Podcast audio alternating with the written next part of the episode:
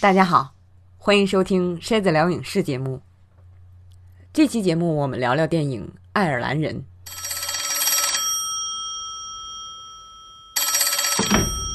Hello? Hey, my friend. I got that kid I was talking to you about here. I'm gonna put him on the phone and let you talk to him, okay? Hello? Is that Frank? Yes. Hi, Frank. This is Jimmy Hoffa. 不知道大家看没看这个片儿？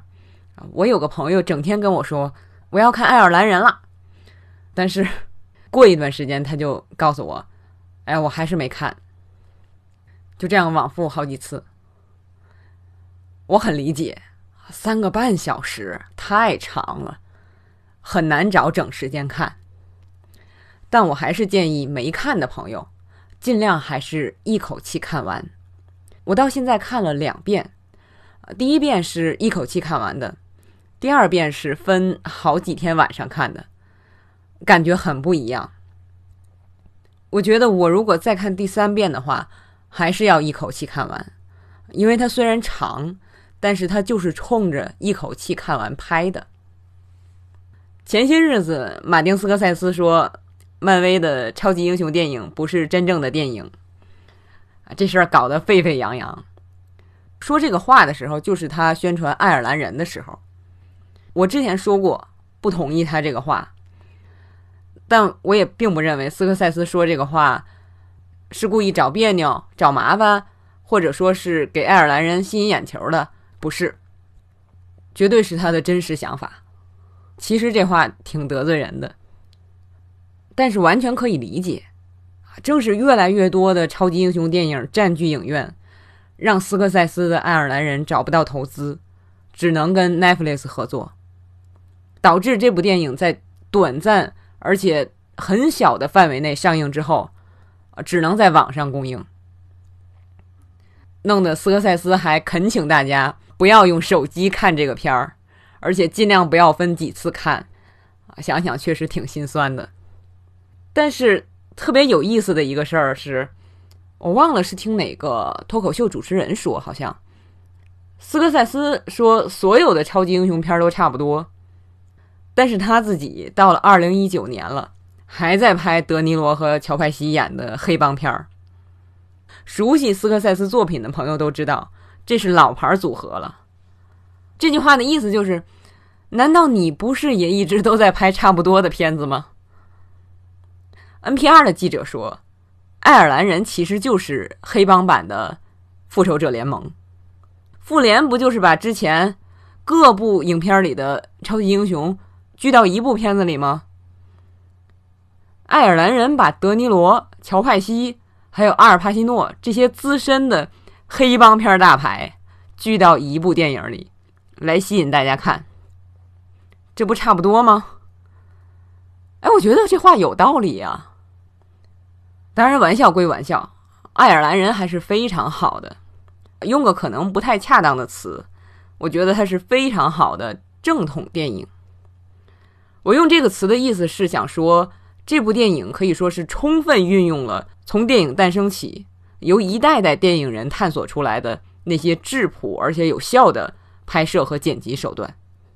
可以说，这部电影是提醒我为什么爱上电影这门艺术的作品。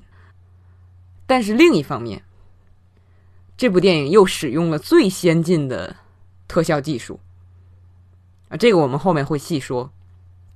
所以，无论是像斯科塞斯这样啊，用传统的思路拍电影，有需求的时候用最先进的技术实现自己的想法，他的这种对技术的使用，最高境界是无形的，就是不让观众感觉到用了技术，这是一种做法。再有就是像超级英雄片一样，围绕特效奇观来设计故事，目标是让这个故事和特效都不让人觉得突兀，完美的结合到一起。我觉得，如果这两种情况，就是技术围绕故事，或者说是故事围绕技术，这两种情况都尽量做到最好，不断前行的话，其实是可以殊途同归的。啊，可能是我比较乐观，但是眼见着的太多的电影人的努力，让我相信这一点。我觉得电影这门艺术真的是让人对这个世界保有希望的艺术。每年都有许许多多的好片涌上来。你现在要问我最爱的电影类型，我根本说不出来。我只能说，因为胆儿小，我恐怖片看的少，其他的各种类型都有我喜欢的片子。可是你要是前些年问我，我也许会说最喜欢的是黑帮片儿。我经常说黑帮片和西部片是我的电影启蒙的类型，因为我最早喜欢的好莱坞演员，第一个是凯文科斯特纳，他是演了好多西部片儿；第二个就是阿尔帕西诺，自然是资深的黑帮。而且因为喜欢和他合作的导演，所以我又看了很多那些导演和别的演员合作的黑帮片儿，越看越多。那么后来我又喜欢上了詹姆斯卡格尼，结果从三十年代黑帮片起源看起，就这么一路贯穿下来。对于一个成熟的电影工业，你看同类型的片儿越多，不是厌倦，而是喜欢。你会发现，就这么多元素，能变化出这么多精彩的组合来。而且黑帮片儿有一种独特的魅力。从理智上，你是知道这些主角不是好人的。很多时候，哪怕内心是抗拒的，但你最后会因为影片所提供的视角，理解他们，同情他们，甚至为他们站脚助威。这个时候，你就会发现，你最在意的是哪些品质。还有一种魅力，就是黑帮片一般都是悲剧，而且可以说是比我们普通人的生活更放大了的爱恨情仇。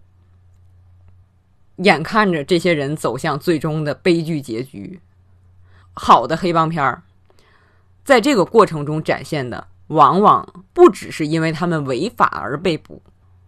而是他们做错了什么，展现了哪些个性中的弱点？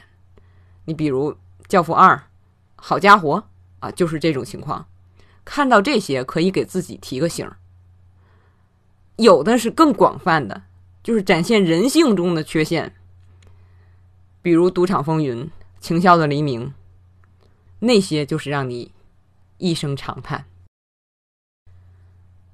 爱尔兰人讲的是。有真实历史原型的故事，而且这个故事曾经相当的有名。片子里说，Jimmy Hoffa 像猫王一样有名，完全不夸张。哈法最得势的时候，整个国家除了总统就是他了。但是这些现在的人都不知道了。拍片的这些位上了年纪的主创都知道。在一些宣传新片的访谈里边，就看他们回忆啊，哈法当时有多有名、多厉害。但是我在第一遍看这部影片的时候，只能从影片里了解哈法是个什么样的人，所以对他还是没有提起足够的重视。我看的时候觉得他是不是有点太顽固了？眼看危险就在前面，让步不就完了吗？看完《爱尔兰人》之后，我先是看了一个讲吉米·哈法的纪录片，后来又看了一个电影，就叫《哈法》，是杰克·尼克尔森演的。一看那片儿，我觉得哦，尼克尔森跟吉米·哈法长得真有点像哦。你看帕西诺真的是一点都不像。那个讲哈法的电影是一九九二年的，也很长，将近两个半小时。而且不像爱尔兰人观赏性那么强，看的比较闷。那是从哈法组建工会起家开始，一直讲到杜撰出来的啊，他失踪的原因。就通过这两个片子啊，纪录片和故事片儿我才真正开始理解哈法的影响。一个是他对美国工会运动起到的。巨大的开创和壮大作用。在他之前，工人的工作条件和酬劳都非常差。有人说，美国中产阶级的诞生，很大程度上要归功于 Jimmy 哈法，啊，是他让蓝领工人过上好日子，而且使这个群体得到不断壮大。美国的工会有多厉害？我举个例子，前些日子看《纽约时报》的电视新闻节目《The Weekly》。每周里边讲罕见病药物的一集，就说这个罕见病的药特别贵。有一家四口人，母亲和孩子一共这三口人都得吃这药，三个人一年六百万，都是靠着这家父亲所在的工会出这个钱。工会虽然很难，但是全给出。这个节目实际上，它讲的是这个罕见病的药不应该这么贵，但是我看到这儿就觉得，哇，这工会待遇太好了。但是这也是不断争取来的啊。我们回来说，Jimmy 哈法，因为通过带领大家斗争，给工人们带来了好的福利，哈法的威望极高，所以。罗伯特·肯尼迪啊，就是 RFK，担心如果吉米·哈法振臂一呼，全国卡车司机都罢工了，这个国家就会停摆，这是威胁到国家安全的大事儿。他这个担心也是有道理的啊，一方面是 RFK 的成长、教育背景和看待问题的方式跟吉米·哈法完全不同。他们双方都认为对方是大坏蛋，自己是正义的。另一方面，哈法确实跟黑帮走得很近。你一了解他起家就理解了。二十世纪三四十年代那些罢工，啊，都是被黑白两道镇压的，没有反抗能力根本就成功不了。而且有时候还需要对工人施压，因为如果大家不一块儿罢工的话，罢工就不会有效果。而且还有什么跟其他权力集团争选票之类？我不知道那时候有没有其他的方法做到这些。但是对 Jimmy 哈法来说，所面临的是让他觉得不跟黑道合作是根本没有希望成功的。我看的那个纪录片里还说，因为哈法跟黑帮走得近，而他自己又是有官方职位的人。所以，美国政府在刺杀卡斯特罗的时候，找他联系黑帮，怎么传的都有啊。反正就是黑白两道都跟他关系很密切，所以后人口中各种阴谋论都来了，包括爱尔兰人这里边也有一些阴谋论。这样一个人，这一辈子都是斗来的、争来的，他怎么可能肯在高位让步？而且他是那种。全国知名人物，哪怕进了监狱，他在监狱里也是领袖，又组织监狱里的人，出来的时候还是大名人。现在 YouTube 上还能看到他从监狱里出来之后接受的电视访谈，他以自己的亲身经历来讲，现在的监狱需要改造。现在这个状态，这个系统，好人关进去，出来也变成坏人了。这样不行，我希望为这个改造而努力。就是这样一个始终在聚光灯下、高关注度的人物，根本不相信会有人对自己动手。了解了这些，再看爱尔兰人，我就不觉得哈法只是出于性格原因而固执了，他完全有固执的道理和资本，但是他还是失踪了。爱尔兰人这个片子讲的其实就是他的失踪。这个事儿我们现在是需要借助电影来了解，但是当时发生的时候，那真是电视、报纸不停的报道，各种信息征集，全民寻找。这个电影一上来的镜头就是吉米·哈法被射杀，但是第一遍看的时候，我觉得没有人意识到这是怎么回事儿。非常快的一个镜头，似乎斯科塞斯是在学比利怀德的《日落大道》，一九五零年的电影。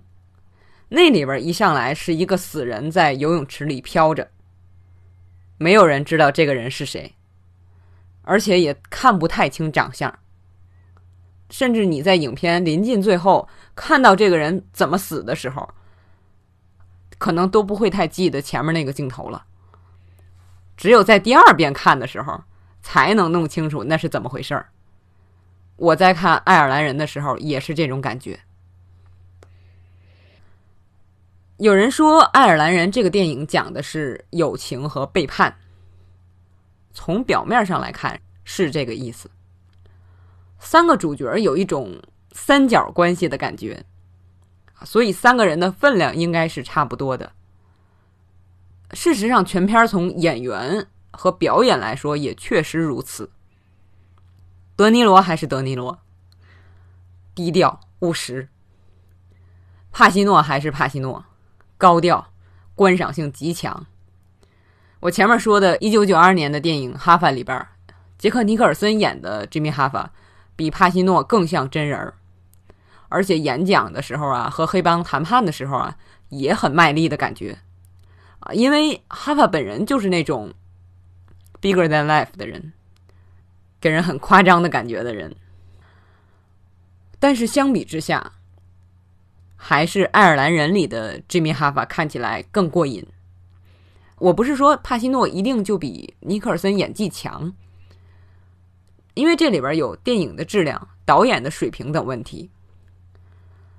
但就爱尔兰人里边的 Jimmy 哈法这个角色来说，真是看的人特别开心。大伙儿都说帕西诺在这部片里是他典型的表演风格，演的很开，但是。并不显得夸张，跟角色、剧情都非常的合拍。就是说，这种演法在这个电影里很奏效。帕西诺为了演好哈法，看了好多相关的书，也找了所有能找到的哈法的录像，反复看。但我觉得他追求的不是形似，而是神似，而且也加入了自己的东西，让这个人物立得住。说到表演，多说几句。曾经凭巴顿将军得到奥斯卡影帝，但是没去领奖的乔治 ·C· 斯科特说过：“表演有三大境界，一是演角色而不是演自己；二是表演要具有新鲜感，就是不要什么都是在观众意料之中的；第三，也是最高境界，是让观众感到表演带来的愉悦。我心目中。”够得上这最高境界的，就几个人：詹姆斯·卡格尼、贝蒂·戴维斯、阿尔·帕西诺、周润发，也许以后还会有珍妮弗·劳伦斯。啊，这些人简直是天赐。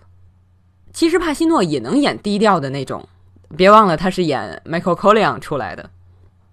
但是从他个人的表演喜好上来说，显然还是更喜欢大开大合的演法，而且他能让你相信他就是故事里这个人。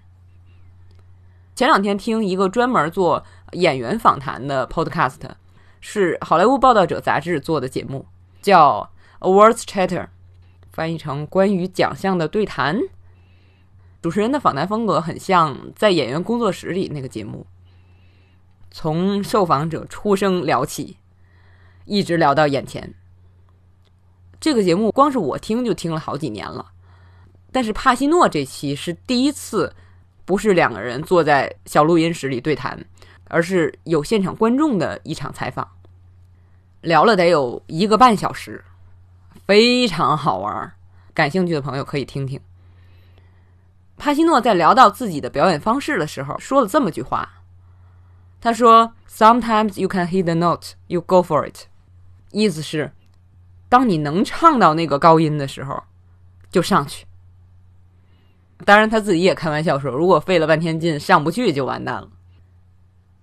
反正我是非常喜欢这种起承转合很分明的表演的，不但让你了解这个人物，喜欢这个故事，还总从表演上给你惊喜。他不是那种对你能想象到的表演的强化，就我一直很讨厌的那种给人感觉很使劲儿的演法，而是这种表演总能给你情理之中、意料之外的惊喜，而且总有一种特别带劲儿的感觉，就演的特别精神。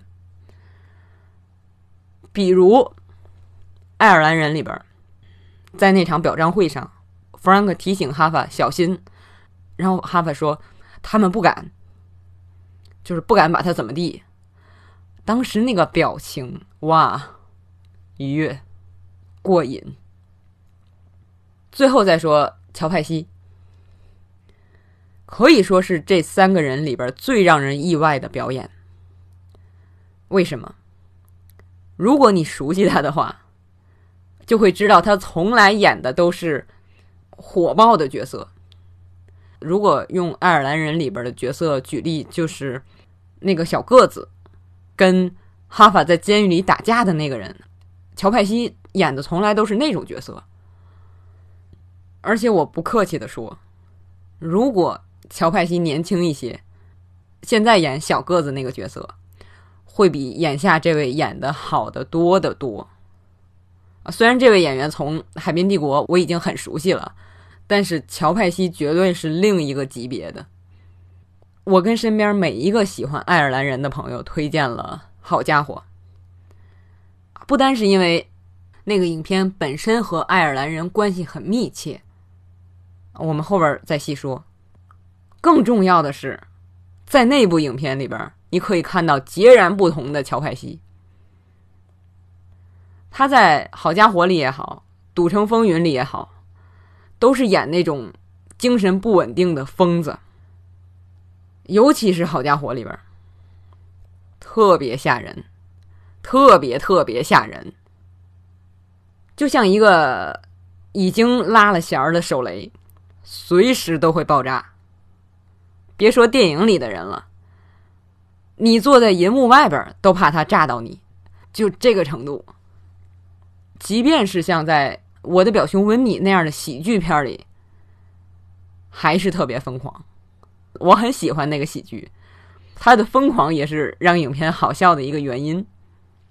但是乔派西退隐多年，斯科塞斯找他演爱尔兰人，他说我不想再演一样的黑帮角色了。结果斯科塞斯还是说动了他，而且他果然也没再演那种角色。爱尔兰人里的 Russell 非常沉稳，但是一样的可怕，非常冷酷，是那种冷酷的可怕。我前面说第一遍看这个片儿的时候，觉得黑帮干掉哈法是因为他错误估计了形势，太固执。但是第二遍看的时候，一个是觉得哈法本来就不应该害怕，他实在是太有名。另一方面是，黑帮太霸道，主要不是因为他们怕哈法怎么样才干掉他，而是因为哈法不听话。Russell 后来被捕的原因，大伙儿还记得吗？因为有人偷了两万五的珠宝，没给他交钱，他就要杀人，就是霸道，没有什么深重的原因。你不听话，我就干掉你，以此来维护我的权威。所以，无论是帕西诺还是乔派西，在颁奖季得了各种提名，绝对是实至名归。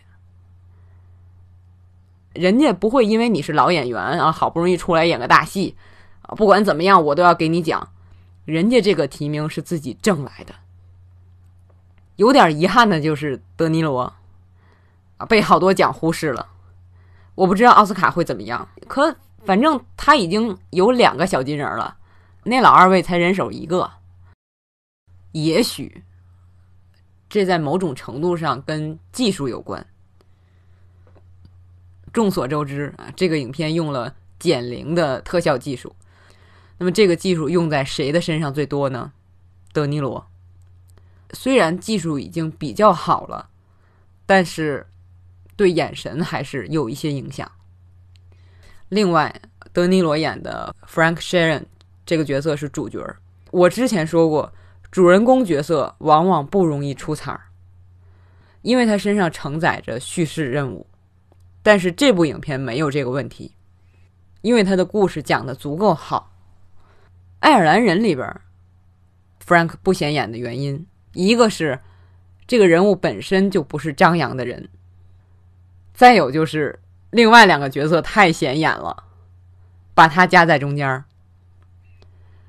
我第一次看的时候，真的没怎么注意这个人，光看故事了。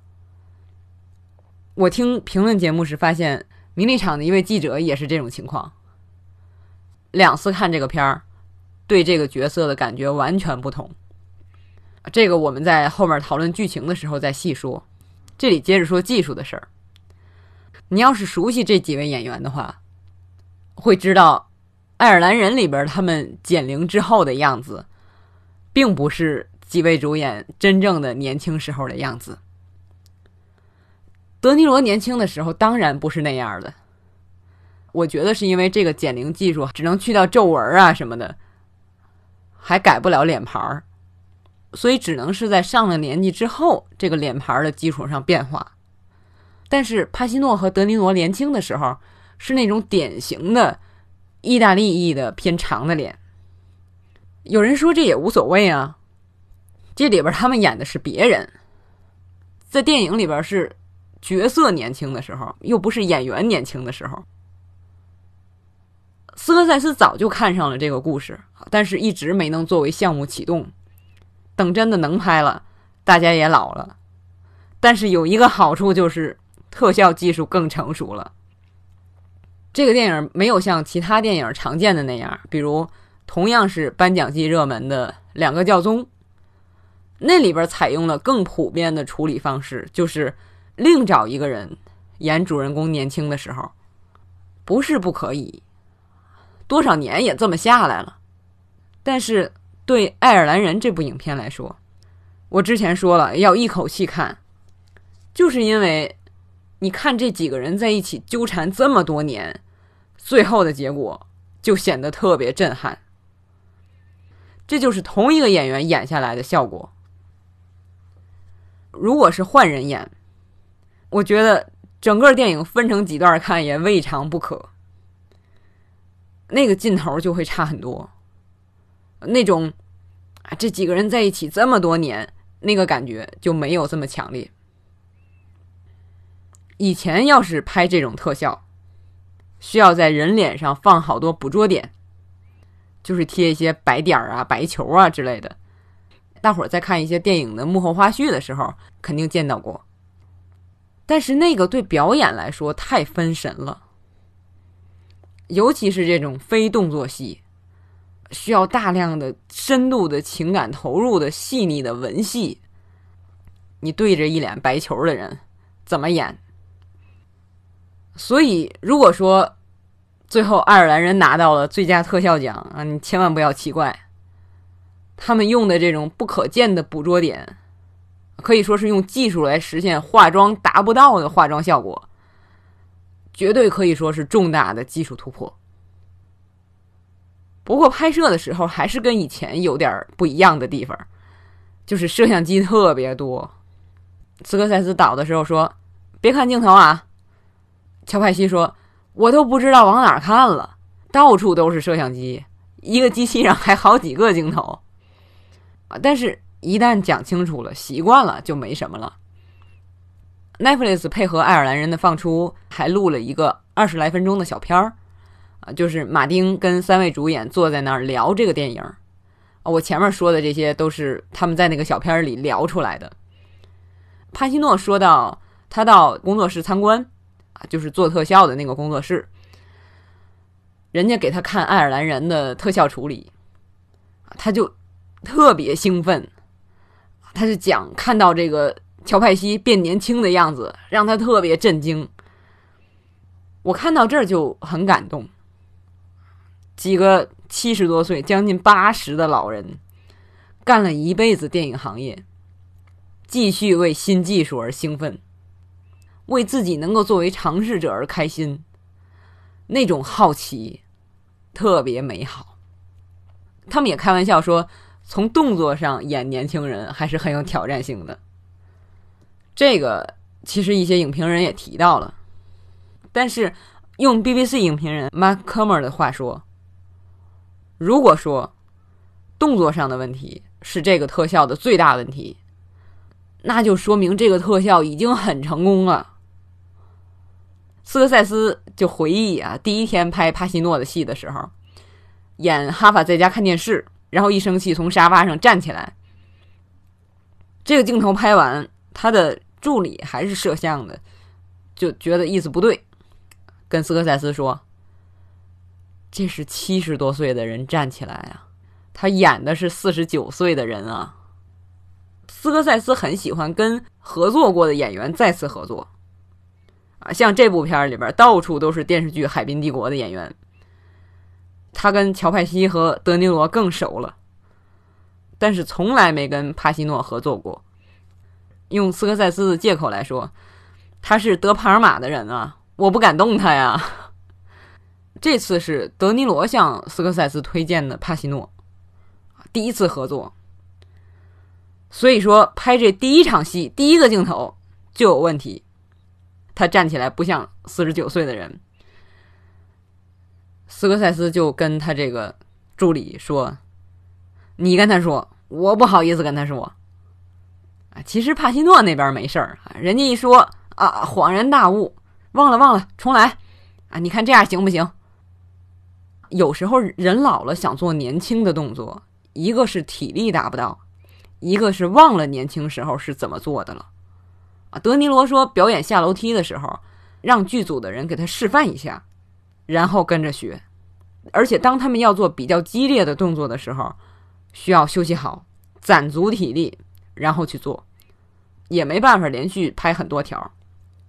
从特效的角度来讲，可以比如把驼背去掉一些，但是对动作不能改变太多，只能靠人自己做。所以在有些人的眼里，动作可能就迟缓了一些，我觉得倒没有太明显，反倒是听他们毫不顾忌的讲啊，这些为了显年轻做出的努力，好可爱。我以前总觉得，跟科波拉相比，斯科塞斯的黑帮片更有一种古拙的质感，没那么细腻，可也没有德帕尔玛的那么怪，但是。随着岁月的流转，现在觉得斯科塞斯也挺细的。他最标志性的还是片子里所表现出来的那种热情。最突出的还得说，好家伙！人们都拿爱尔兰人跟好家伙相比，不过这部新片儿没那么多炫技，可还是有打破第四堵墙。这里的人物也没有那么嗨。我觉得这个跟故事本身有关，但是幽默依然在。这里都是比较小的幽默，像那个大耳朵啊什么的，不像《赌城风云》里那个逃避 FBI 调查的时候那种表现手法，笑的我不行。爱尔兰人还是很稳的，有一种厚重感。跟现在多数的电影相比，它前面的铺垫显得非常耐心。这是眼下很少见的。一方面是因为 Netflix 给了斯科塞斯足够的自由，因为你不用考虑在影院里放映的收益。如果要在影院里放映，需要考虑一天能放多少场，网上放无所谓。另一方面，前面的铺垫不是为了铺垫而铺垫，它本身也是很好看的。我第一次看的时候，就是跟着剧情走，好像跟着主人公 Frank 冒险一样，结识了各种人走进了黑帮的世界。第二遍看的时候，发现，哇，这个开头的结构好工整啊！实际上，它的节奏非常快，一句废话没有，就是介绍 Frank 这个人的暴力行动怎么逐步升级，而且暗示了他之所以会。毫不迟疑的往这个方向走的原因，就是说这个片子开头的起点本来就很高，但是它真的是越往后看越好看，看完了让人心里沉沉的。其实他在很多地方都避免了戏剧化，你比如弗兰克去餐馆杀那个意大利人，选枪选了半天，很专业，很专业的。到后边真正杀人就那么几下，包括咱这部影片里边最重要的那场杀人，也是简单到让你觉得啊，这就完了。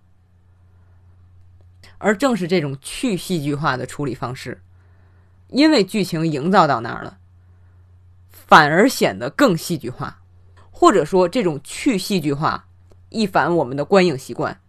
在观者心理上的冲击更强烈了。如果说好家伙，更多是从个人的情感出发，讲一个年轻人啊怎么觉得黑帮挺酷的，加入之后也觉得挺酷的，但是时间长了就发现不酷了。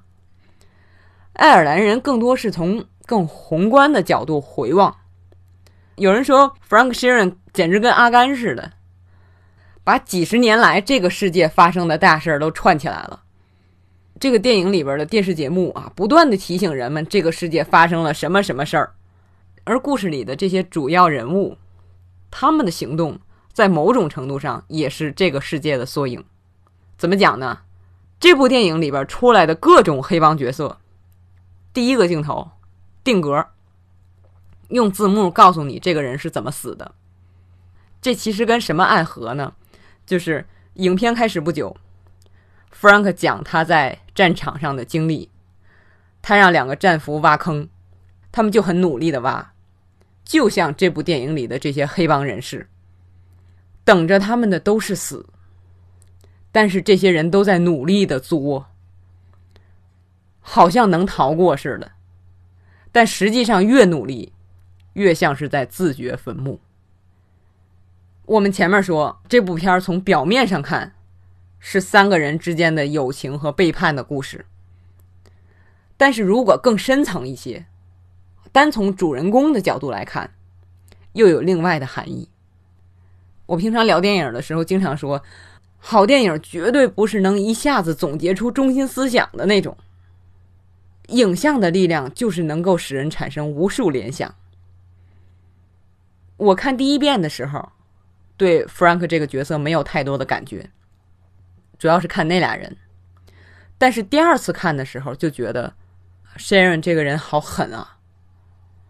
你说参加战争是他的不幸也好，借口也好，不是所有从战场上回来的人都那样啊。人家动了你的女儿，然后你就去踩折人家的手。再比如，开始大伙是把出租车推到河里边，他出主意就是都给炸了。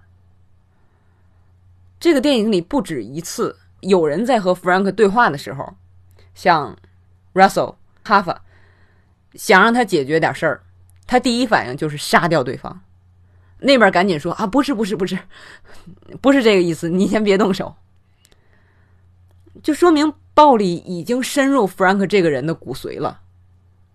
我前面提到的名利场的一位记者就说，他一开始看的时候觉得 Frank 这个人就是。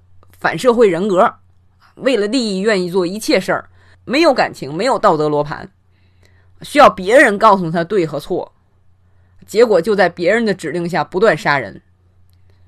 但是后来他在回味的时候，觉得主人公实际上是想做好人的，而且想为自己所爱的人做好事儿，同时他又是一个情感很克制的人，所以。这种向好的努力不太容易被观众觉察，但是到影片最后还是挺明显的。这个人就是搞砸了自己的人生，这样就显得很可悲了。他跟《好家伙》和《赌城风云》的男主角还不一样，那些人还风光过、快乐过，这位 Frank Sharon 好像从来都没有开心过，他没有自己选择过。如果说他开始还是有一点选择空间的，那么到后面选择的空间就越来越小，直到最后那个没得选择的选择。所以说，这个片讲的实际上是关于你在生活中所做出的选择，以及这个选择所带来的后果。讲的这个事儿。那么，如果从这个角度来理解，那就跟我们每个人都有关了。要小心你的每一步选择，因为你后边要承担的。这个故事还让人思考这么一个问题，就是当你已经迷失了，你的灵魂是否还有的可卖？从这部片讲的故事来看，人的灵魂简直是个无底洞。电影的力量是审视。不单是拍出来让我们审视，《爱尔兰人》这个片子里也提供了一个视角，提醒我们审视，就是安娜·帕奎因演的女儿 Peggy。电影出来之后，不少人说啊，你让安娜·帕奎因这样一个得过奥斯卡的演员演这么一个基本没有台词的角色，浪费不浪费？这个片子女性角色本来就少，你还不让她讲话？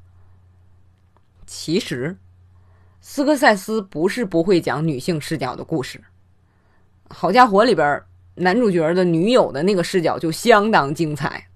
《爱尔兰人》这部片子里边，Peggy 这个角色有点像上帝，他好像看穿了一切，时刻都在审判 Frank，其实是在提醒你，你做的这些坏事儿，上帝都知道。这就是这个角色的作用。他的力量就在于沉默。可以说，《爱尔兰人》这部影片里的元素，在以往同类型的影片里边几乎都出现过，没有真正新鲜的内容。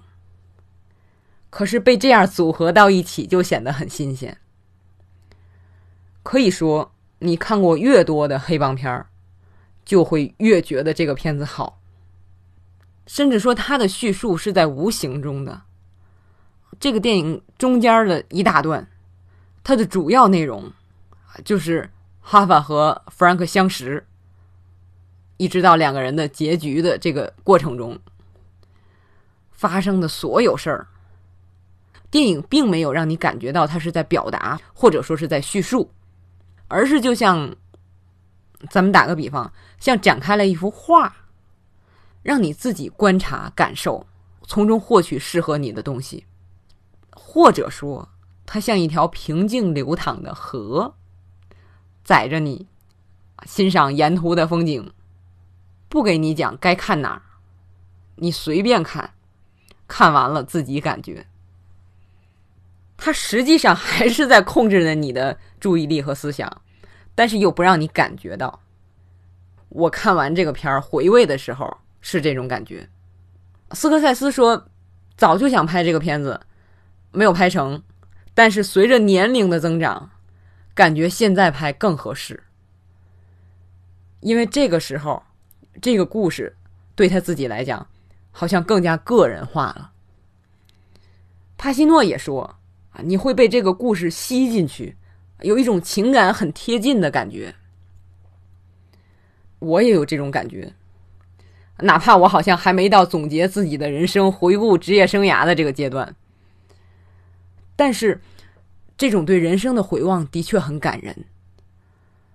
这种感人不是提醒你不要这么做的感人，而是让你知道你也会办类似的错事儿的感人。关于 Jimmy Hava 到底是怎么失踪的，究竟谁害的他？到现在还是美国历史上一桩重要的悬案。几年前还有人为了查这个，挖开一个地方啊，到里面找有没有尸骨。我前面说我看的那个讲哈佛的纪录片儿啊，各种猜，有的说 Frank Sharon 的说法不靠谱，因为黑帮要动手不会找外人，会用自己的人。还有的说哈佛的养子不会参与其中。不是因为他们关系好，而是因为当时两个人关系不好，哈法不会上他的车。还有的说，哈法被杀是因为要去作证，是关于 JFK 被杀的事儿，黑帮怕败露，怎么说的都有。我前两天还听了一期 NPR 的 Fresh Air 啊 Podcast 节目，主持人 Terry Gross 采访了一本新书的作者。这本新书叫《In Hoffa's Shadow》，在哈法的阴影里。这个作者还是挺有来头的。他的继父是哈法的养子 Chucky O'Brien，就是电影里那个刚送完鱼，然后开着车去接人，把哈法送入虎穴的那个家伙。那期 Fresh Air 是一九年十月一号的节目，说了很多啊，内容很丰富，大家可以去听。我这就不多说了。Chucky O'Brien 其实也没把所有事儿都讲给那本书的作者。还是有所保留，感觉他是宁愿自己被怀疑，有的话也不能说。而他的继子啊，就是这个作者，本来是想等他去世再把这个书出版的。Chucky O'Brien 还健在啊，但是 O'Brien 说：“你出版吧，因为他想让这个书抢在电影《爱尔兰人》之前，让人们知道他没有参与杀害哈法。”但是作为电影观众，所有前面说的这些猜想啊、说法啊，对我来说都只是跟电影有关的谈资。虽然这个片子里边大量的人和事儿，甚至细节都是有事实依据的，但它不是历史纪录片。无论是根据文学作品改编，还是根据真实事件改编，对电影来说，都只是素材而已。对我来说，更重要的是影片本身所讲述的这个故事给我的那种感动，有时候是启迪。这个片儿对我来讲同样重要的，就是这些电影人的回归。对乔派西来说是真正的回归，他二零一零年之后就没有什么作品了，啊，整天打高尔夫。德尼罗是演了一大堆烂喜剧。前两天有个朋友问我。爱尔兰人那男主角是跟安妮海瑟薇演实习生的那个吗？我说是是是。可见他是演了多久的烂喜剧。帕西诺也演了一堆烂片儿。像我这种逢他的片子一定要看的观众，跟着他过山车似的，三四个烂片儿，一个好片儿，再三四个烂片儿，再一个好片儿。这些年就这么下来的。今年一下子。好莱坞往事和爱尔兰人都有他。我看了好多爱尔兰人的这个片子主创的访谈。有一次，德尼罗就说到，他跟帕西诺二零零八年合演了一个片子，叫《正义杀戮》。他没提名字啊，他就说他们之前合演了一个片儿。两个人到巴黎做宣传，那观众乌泱乌泱的，那叫一个热情。但是两个人自己知道那片不咋地，那片有多不好。我这么说，我确定我看过，但是我什么情节都想不起来了，就这么不好。当时宣传那个片的时候，眼见着热情的观众，德尼罗和帕西诺两个人小声说：“一定要再演个配得上这种热情的作品。”这回真做到了。这样的演员其实就差好作品，有了好作品立马闪光。我前面说的那个帕西诺一个半小时的专访，他在那里边说，这回的感觉有点像七十年代特别火的时候的那个感觉。好在自己现在跟那时候比，可以更从容的应对了。我觉得这话有点开玩笑，他一直做传奇这么多年了啊。到哪儿不当神一样供着？但是这话也说明了这次的爱尔兰人确实不一样，而这个又成了他们继续前进的动力。这几个人，包括导演斯科塞斯，都七十多快八十了。这个片子里边演律师的雷罗马诺，赶上在剧组过生日，大伙一问，多大岁数的生日啊？罗马诺说：“哎。”六十了，嗨！你这六十算什么？其实，哎，我觉得过六十岁生日时能被人这样奚落也挺幸福的。三位主演跟导演斯科塞斯聊的时候，他们问斯科塞斯：“你觉得在艺术上你变得更好了吗？”斯科塞斯回答说：“我觉得我是变得更能提炼了。你别看干了这么多年了，现在拍每个镜头都好像要重新了解周围的一切，感觉每次拍片都有一种在学习的感觉。比如，因为拍了爱尔兰人，用了新技术，有了新思路，然后把这些用到作品里边，发现哎可行，所以我看事情的角度又有了新的发展和变化。啊，真好！关于爱尔兰人。我们今天的节目就聊到这儿。其实每次做这个音频节目，对我来说也是学习的过程。每次从开始准备、搜集资料，到准备提纲、录音，一直到剪辑结束，整个这个做节目的过程，到最后有好多好多，我开始定这个题的时候完全想象不到的想法和体验。所以，感谢大家一直在喜马拉雅或者说苹果播客上支持我这个节目，让我有动力继续做下去。如果你喜欢《筛子聊影视》节目，也请把它分享给你的朋友，也欢迎关注“电影筛子”微博，或者说搜“电影筛子”四个字的全拼，搜微信号，和我继续交流。谢谢大家，我们下期节目见。